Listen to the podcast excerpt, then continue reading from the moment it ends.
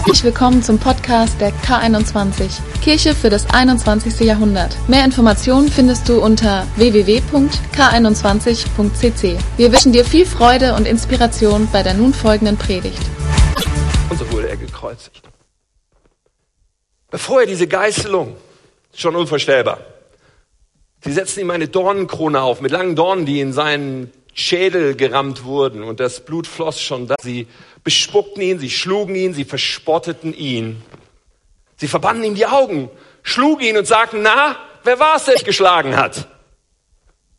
Ich bin überzeugt, Jesus hätte den Namen sagen können, nicht nur den Namen der Person, sondern auch des Vaters, des Großvaters und des Urgroßvaters. Er hätte den ganzen Stammbaum bis Adam und Eva zurück aufzählen können. Aber Jesus schwieg. Und dann die Geißelung. Und römische und jüdische Geschichtsschreiber schreiben genau, wie das ablief. Eine perfide Methode.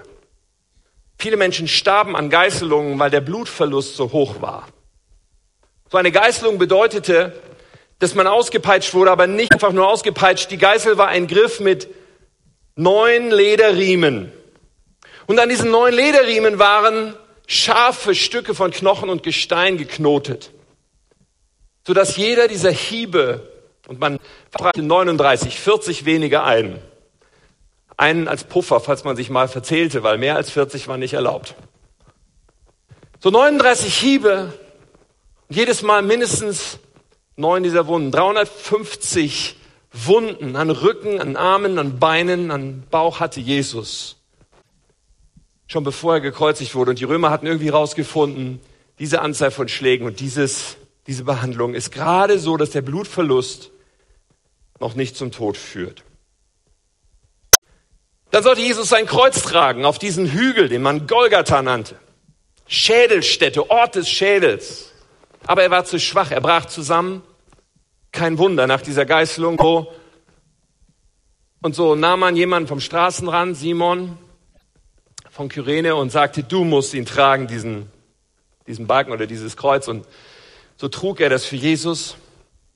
Dann nagelte man ihn an das Kreuz. Man nagelte den Gekreuzigten an den Handgelenken dort fest. Erst die eine Seite, dann dehnte man den Körper bis zum äußersten. Meist wurde die Schulter ausgekugelt dabei und nagelte dann die andere Seite fest. Jemand, der gekreuzigt wurde, wäre normalerweise innerhalb von Minuten erstickt, wenn er so am Kreuz hing, weil es nicht mehr möglich war zu atmen. Aber das hatten sich die Römer noch perfider ausgedacht. Sie nagelten auch die Füße fest bei jedem, den sie kreuzigten, weil Dadurch war es möglich, sich an den eigenen Füßen wieder für einen Moment aufzurichten, um Luft zu holen. Auf diese Weise dauerte der Todeskampf viele Stunden, manchmal Tage, bis jemand starb. Immer schwanken zwischen fast ersticken, sich aus letzter Kraft aufzurichten, um Luft zu holen, bis die Schmerzen unerträglich waren und man wieder zusammensackte. Sechs Stunden hing Jesus an diesem Kreuz. Bei Leuten, wo man das Verfahren abkürzen wollte, brach man die Beine. Dann konnte man sich nicht mehr aufrichten und starb schnell. Doch Jesus starb. Auch so nach sechs Stunden an diesem Kreuz. Unvorstellbar, was er ausgehalten haben muss. Wie die Qualen waren. Und ich finde, man muss sich paar Fragen stellen, wenn man so darüber nachdenkt, an diesem Karfreitag. Und ich möchte so ein paar Fragen heute stellen und eine kleine Bibelreise machen, ein paar Antworten aus der Bibel dazu finden. Die erste Frage, die ich stellen möchte, war das jetzt einfach dumm gelaufen für Jesus? So hat er einfach Pech gehabt. Ich meine, ist er einfach den falschen Leuten in die Hände geraten? Dieser unsinnige Tod ohne wirklichen Grund scheinbar. Was, was ist los? Hat er einfach das Falsche losgezogen? Jesus selber, als er mit seinen Jüngern auf dem Weg nach Jerusalem war, wo noch nicht die Rede war eigentlich von Gefangennahme und Tod, sagt in Matthäus 20 folgendes, Vers 17. Auf dem Weg hinauf nach Jerusalem nahm Jesus die zwölf Jünger beiseite und sagte zu ihnen, wir gehen jetzt nach Jerusalem. Dort wird der Menschensohn in die Gewalt der führenden Priester und Schriftgelehrten gegeben. Sie werden ihn zum Tod verurteilen und den Heiden übergeben, die Gott nicht kennen damit die ihren Spott mit ihm treiben, ihn auspeitschen und schließlich kreuzigen. Jesus wusste glasklar, was auf ihn zukommt. Jesus ist trotzdem nach Jerusalem gegangen, obwohl er genau wusste, das wird passieren. Und auch in unserem Eingangsvers hieß es ja schon, jetzt ist die Zeit da, jetzt geschieht das, wofür ich gekommen bin. So, Jesus war sich absolut bewusst, was kommen würde. Führt mich zu meiner zweiten Frage. Und ich finde auch dies erlaubt. Die Frage ist nämlich, war das vielleicht alles gar nicht so schlimm für Jesus? Weil er war ja Gottes Sohn, oder? Er war ja Gott.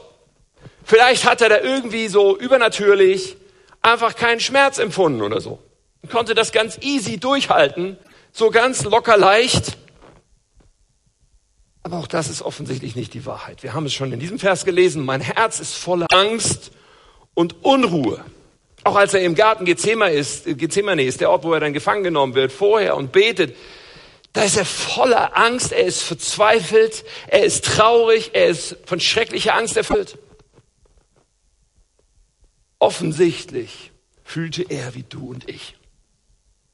Und diese ganze Prozedur war für ihn genauso schmerzhaft, wie sie für jeden von uns gewesen wäre. Gut, die nächste Frage. Ist Gott ein Sadist? Ich meine, wie kann er nur? Wenn Jesus sein Sohn ist und oder was auch immer, wie kann Gott sagen, hey, du musst an dieses Kreuz und all das ertragen? Ist er ein Sadist? Und Jesus fleht ihn an. Er fleht ihn im Garten an und sagt, wenn dieser Kelch an mir vorübergehen kann, bitte. Aber nicht mein Wille soll geschehen, sondern deiner. Ist Gott ein Sadist? War dieser Tod unsinnig und grundlos? Auch das können wir verneinen, denn ganz offensichtlich stirbt Jesus freiwillig. Er stirbt, weil er sich selber dafür entscheidet. Und auch dazu möchte ich in die Bibel schauen. Johannes 10. Das war eine Weile vor seinem Tod, einige Tage zumindest. Und hier sagt Jesus, der Vater liebt mich, Vers 17, weil ich mein Leben hingebe, um es wieder zu erlangen. Niemand kann es mir nehmen. Ich gebe es freiwillig hin. Ich habe die Macht, es hinzugeben. Und ich habe die Macht, es wiederzunehmen. Denn mein Vater hat mir diesen Auftrag gegeben. Jesus entscheidet sich, er ist freiwillig an dieses Kreuz gegangen und ihm ist völlig klar, was passiert. Aber er ist der Agierende, er ist der Handelnde, er ist der alles im Griff hat. Auch als er dann gefangen genommen wird, seine Jünger zum Schwert greifen und jetzt sich verteidigen wollen, sagt Jesus Folgendes. Das steht in Matthäus 26, Vers 53. Wisst ihr denn nicht, dass meinen Vater, dass ich meinen Vater um Tausende von Engeln bitten könnte, um uns zu beschützen. Und er würde sie sofort schicken. Doch wenn ich das täte, wie sollte sich dann erfüllen, was in der Schrift vorausgesagt wird und nun eintreten muss? Also halten wir fest, Jesus stirbt freiwillig. Und Jesus hat alles unter Kontrolle. Er hätte es jederzeit abbrechen können. Er hätte sagen können bei der Gefangennahme, stopp, ich will doch nicht. Er hätte sagen können bei der Gerichtsverhandlung eins, zwei, drei, vier und fünf, stopp, ich will doch nicht. Er hätte sagen können bei dem ersten Hieb dieser Geißelung, nein, ich hab's mir anders überlegt. Tausend Engel bitte mal eben. Er hätte in jeder Sekunde von sechs Stunden am Kreuz sagen können, stopp, es ist zu viel. Er hat es unter Kontrolle. Er hat sein Leben gegeben. Es wurde ihm nicht entrissen. Er hat sich entschieden dazu. Er stirbt freiwillig. Und er fügt sich keinem Sadisten, sondern er tut das, was eintreten muss. Er tut das, was nötig ist. Es gibt keinen anderen Weg für etwas, was Jesus vor Augen hat. Es gibt keinen anderen Weg. Es gibt keinen anderen Weg für uns für dich, für mich, wie wir von unserer Schuld befreit werden können. Das ist der Hintergrund. Kein Sadismus, keine Willkür. Es ist ein absolut göttlicher Plan, der hier verwirklicht wird. Ich möchte noch einen Text lesen, bevor wir gleich das Abendmahl zusammen feiern. Und danach werde ich noch ein Stück weiter predigen. Aber ich möchte uns zunächst in diesen Teil hineinführen. Und den Text, den wir lesen werden, ist ein wunderbarer Kerntext, der so Paulus so sehr auf den Punkt bringt, worum es geht. Und ich wünsche mir, dass wir diese Zeit des Abendmahls heute nutzen, wirklich nachzudenken über das, was Jesus getan hat. Nachzudenken vielleicht über den Schmerz und die Qualen, aber auch nachzudenken über die Freiwilligkeit. Nachzudenken darüber, dass er es nicht für sich getan hat, sondern weil es wahr ist, dass wir es brauchten und es keinen anderen Weg gab. In Römer 3 schreibt Paulus, Vers 22, wir, du und ich, wir werden von Gott gerecht gesprochen, indem wir an Jesus Christus glauben. Dadurch können alle, alle Menschen aller Zeiten des ganzen Planeten Dadurch können alle ohne Unterschied gerettet werden. Denn alle Menschen haben gesündigt. Das ist das Urteil der Bibel. Das ist nicht, was Tim sagt. Das ist nicht, was irgendein Christ sagt. Nein. Bibel sagt, alle Menschen haben gesündigt und das Leben in der Herrlichkeit Gottes verloren. Das ist unser Zustand. Doch Gott erklärt uns aus Gnade für gerecht. Das ist sein Geschenk an uns. Sein Geschenk an uns. Durch Jesus Christus, der uns von unserer Schuld befreit hat. Denn Gott sandte Jesus, damit er die Strafe für unsere Sünden auf sich nimmt und unsere Schuld gesühnt wird. Wir sind gerecht vor Gott, wenn wir glauben, dass Jesus sein Blut für uns vergossen und sein Leben für uns geopfert hat. Ja, Jesus trägt eine bestialische Strafe. Paulus sagt, es ist eigentlich unsere Strafe. Jesus trägt da etwas, was wir verdienen. Weil wir alle gesündigt haben, sagt die Bibel. Das heißt, wir haben alle ein Problem, nämlich wir sagen, ich bin mein eigener Herr. Er mein Schöpfer, der uns gemacht hat, der eigentlich jedes Recht hat an uns, aber wir sagen, ich bin mein eigener Maßstab, ich beurteile, was gut ist und was schlecht ist. Ich entscheide mich, was ich glaube. Ich entscheide mich, ob ich das gerade cool finde. Ich entscheide mich, ob ich Gott Vorwürfe mache. Ich entscheide mich, wie ich die Sache sehe. Ich. Alle gesündigt. Wir sind alle egoistisch. Wenn du nicht glaubst, musst du mal einen Psychiater aufsuchen. Wir alle haben dieses Problem. Jesus hat gesagt, weil du, Mensch, unmöglich, unmöglich zu Gott kommen kannst, komme ich zu dir. Zahle ich diesen Preis, gebe ich mein Leben als Lösegeld, als Sühnung für das, was auf unserem Leben lastet. Darüber wollen wir nachdenken. Es war Jesu bewusste Entscheidung. Und glaub mir, wenn es irgendeine andere Möglichkeit gegeben hätte, ich bin mir sicher, er hätte eine andere Möglichkeit gewählt. Sein Opfer war das Einzige, was uns retten konnte. Wenn wir uns nun klar machen, dass Jesus freiwillig starb, es war seine Entscheidung, er hatte alles in der Hand. Dann kommen wir zu Frage 4. Und Frage 4 ist, warum? Wozu machte er das überhaupt? Was war sein Motiv? Und ich hoffe, wir kennen die Antwort. Sein Motiv ist Liebe. So wie es in diesem allerbekanntesten Vers der ganzen Bibel heißt, so sehr hat Gott die Welt geliebt, dass er seinen einzigen Sohn gab, damit jeder, der an ihn glaubt, nicht verloren geht, sondern das ewige Leben hat. Sein Motiv war Liebe. Sein Motiv war, ich halte es nicht aus, wenn du in Ewigkeit nicht bei mir bist. Ich will dich, ich liebe dich ich habe dich geschaffen und ich habe dich immer gewollt. In Johannes 15 sagt Jesus im Vers 13, es gibt keine größere Liebe, als wenn einer sein Leben für seine Freunde hingibt. Ich meine, wenn wir darüber nachdenken, würdest du dein Leben hingeben für einen anderen Menschen? Vielleicht für einen Menschen, den du extrem liebst. Vielleicht deinen Ehepartner oder deine Kinder. Vielleicht einen einen langjährigen, tiefen Freund.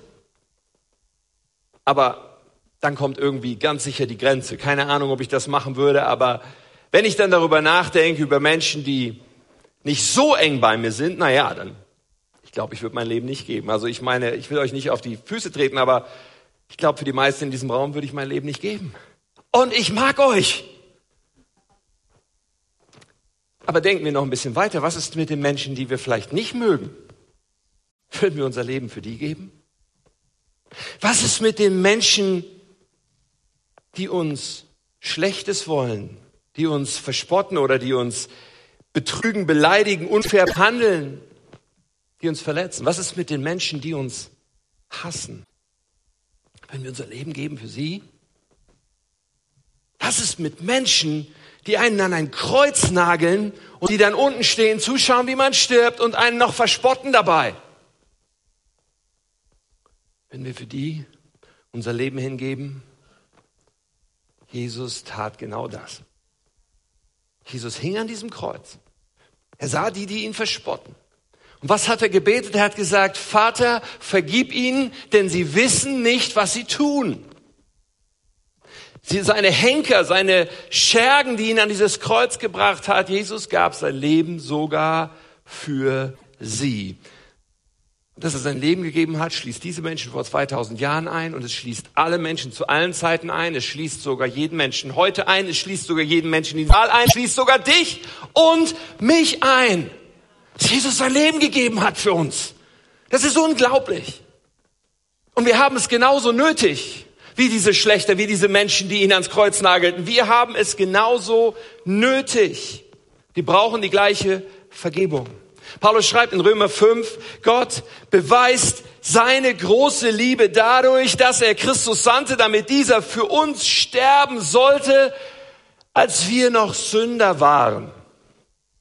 Und Vers 10, wir sind ja durch den Tod seines Sohnes mit Gott versöhnt worden, als wir noch seine Feinde waren. Das ist unser Auslieferungszustand. Vielleicht sagst du, wusste ich gar nicht. Aber das sagt die Bibel. Wir sind Feinde Gottes. Wir sind alle Sünder. Ich habe es vorhin schon gesagt, weil wir gesagt haben, weil jeder Mensch mit diesem, mit dieser Grundeinstellung letztendlich sein Leben lebt. Hey, ich entscheide, was ich glaube. Ich entscheide, was gut ist, was schlecht ist, was richtig ist, was falsch ist, was ich tue, was ich nicht tue. Ich bin mein eigener Herr. Und das bedeutet, dass wir Feinde Gottes sind. Feinde des Schöpfers, der unser Leben gemacht hat. Feinde dessen, der einen Plan gemacht hat. Feinde dessen, dem wir, dem wir gehören sollen und mit dem wir in einer innigen Beziehung leben sollen. Und Gott hat gesagt, ich halte es nicht aus. Das kann nicht so bleiben. Da muss was passieren. Ich werde Mensch. Ich selber gehe diesen Weg. Ich selber opfere mich. Es war diese Liebe Gottes, die Jesus ans Kreuz gebracht hat. Deswegen stimmt diese gleiche Kreuz gleich Liebe. Das Kreuz ist der Ausdruck der Liebe Gottes. Deswegen gilt das. Jesus ist an dieses Kreuz gegangen. Ich meine, das Kreuz ist das grausamste, vielleicht das grausamste Folter- und Hinrichtungsinstrument, was Menschen sich je ausgedacht haben. Ich weiß es nicht. Menschen sind ja sehr kreativ, aber zugleich ist das Kreuz das Symbol des christlichen Glaubens, das Symbol dafür, dass Menschen zu Gott kommen können, das Symbol überhaupt, was Liebe bedeutet. Kreuz gleich Liebe. Ich will noch ganz kurz mit euch darüber nachdenken. Zwei Dinge passieren, als Jesus stirbt. So die letzten Momente. Genau dann. Das eine, was passiert, ist, dass Jesus noch etwas sagt. Seine letzten Worte. Im Griechischen ein Wort. Tetelestai. Es ist vollbracht, steht in unseren Bibeln. Es ist vollbracht. Dieses Wort Tetelestai kann auch übersetzt werden mit, es ist voll bezahlt. Weißt du, wenn jemand Schulden hatte, einen Schuldstein und schließlich alles bezahlt hatte, wurde so wie ein Stempel gemacht. Tetelestai. Es ist alles zurückgezahlt. Das Ding ist erledigt. Wenn jemand im Gefängnis saß, weil er eine Schuld abzusitzen hat und er wurde freigelassen, weil er alle seine Jahre verbüßt hat, wurde gesagt, Telestai, du hast die Strafe voll abgesetzt. Das ist, was Jesus schrie mit seinem letzten Atemzug. Es ist vollbracht. Es ist voll bezahlt. Egal, was du auf dem Kerbholz hast, egal, was alles schon schiefgelaufen ist. Jesus sagt, es ist bezahlt. Und etwas Zweites passiert in diesem Moment. Etwas absolut Erstaunliches. In diesem Moment, wo es stirbt, sagt die Bibel, da zerreißt im Tempel ein Vorhang. Und das ist nicht irgendein Tempel, das ist der Tempel des, des lebendigen Gottes, ja, des Gottes Israel, der, im Alten Testament genau beschrieben, wie der auszusehen hat.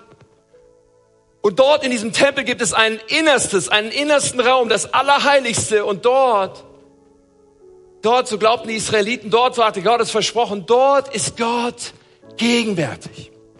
Der heilige Gott. Aber niemand durfte diesen Raum betreten. Niemand. Er war durch einen Vorhang abgetrennt von dem Heiligtum und all dem, was davor war. Ein großer, schwerer Vorhang trennte das alles ab. Und nur einmal im Jahr, nur einmal im Jahr durfte der hohe Priester in diesen Raum gehen. Man band ihm ein Seil an den Fuß, damit, falls er in dem Raum umkippen und sterben würde, man ihn wieder rausziehen kann. Und keiner reinlaufen muss. Dieser Vorhang, der das Allerheiligste getrennt hat, er riss durch von oben bis unten.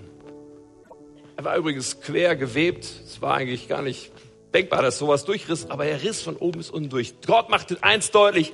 Der Weg ist frei. Der Weg in diese Gegenwart Gottes, in diese direkte Nähe von Gott, er ist frei. Und zwar nicht nur einmal im Jahr, sondern jeden Tag, 365 Tage, 24 Stunden Tag. Er ist immer frei, er ist für dich frei. Es ist alles bezahlt, der Vorhang ist weg. Du kannst in diese innige Gemeinschaft mit Gott kommen, für die du geschaffen wurdest, wonach sich deine Seele mehr sehnt als nach irgendetwas sonst. Du kannst zu diesem Gott kommen, der dich so sehr liebt und der aus Liebe all das tat. Jesus starb am Kreuz, seinem Motiv war diese Liebe zu dir ganz persönlich. Die Auswirkung ist, der Weg ist frei. Bleibt noch eine letzte Frage. Was machen wir damit? Was machen wir damit? Was machen wir mit dieser Erkenntnis, mit dieser fantastischen Botschaft, die man das Evangelium nennt, die gute Nachricht? Mit dieser Botschaft, dass da ein Geschenk ist, was wir annehmen dürfen. Das klingt doch alles super. Wir nehmen dieses Geschenk an. Wir haben Vergebung. Wir haben ewiges Leben. Wir sind gerettet. Fantastisch. Okay, ich nehme das Geschenk. Nur es ist auch wichtig zu verstehen. Und welche Gelegenheit ist besser als der Karfreitag? Es ist so wichtig zu verstehen, was dieses Geschenk gekostet hat. Und wenn wir das verstehen, dann können wir fast sagen, oh, oh, für mich, womit habe ich das verdient? Antwort, du hast es nicht verdient. Oder wir können sagen, oh, das kann ich gar nicht annehmen. So ein kostbares Geschenk, du hast dein Leben für mich, ich kann das nicht annehmen. Du musst es annehmen. Das ist deine einzige Chance, dass du es annimmst. Aber ihr Lieben, wenn wir diesen Preis verstehen, dann gibt es auch nur eine, eine Reaktion darauf. Dann gibt es nur eins, was dann logisch ist. Die einzige logische Reaktion, wenn wir das verstehen, ist, dass wir sagen, okay, Jesus, wo du mir das jetzt schenkst, ich gebe dir mein Herz, ich gebe dir mein, mein Leben, ich gebe dir mein alles. Das ist die einzige Reaktion, die Sinn ergibt. Dass das, was uns mal von Gott getrennt hat, diese Tatsache, dass wir gesagt haben, ich bin mein eigener Herr, dass wir genau davon weggehen und sagen, nein, du bist jetzt mein Herr. Und zwar ganz und gar. Alles mit Haut und Haaren. Ich gehöre dir. Paulus beschreibt ja im Römerbrief all diese wunderbaren Wahrheiten und warum Jesus ans Kreuz gegangen ist und was alles.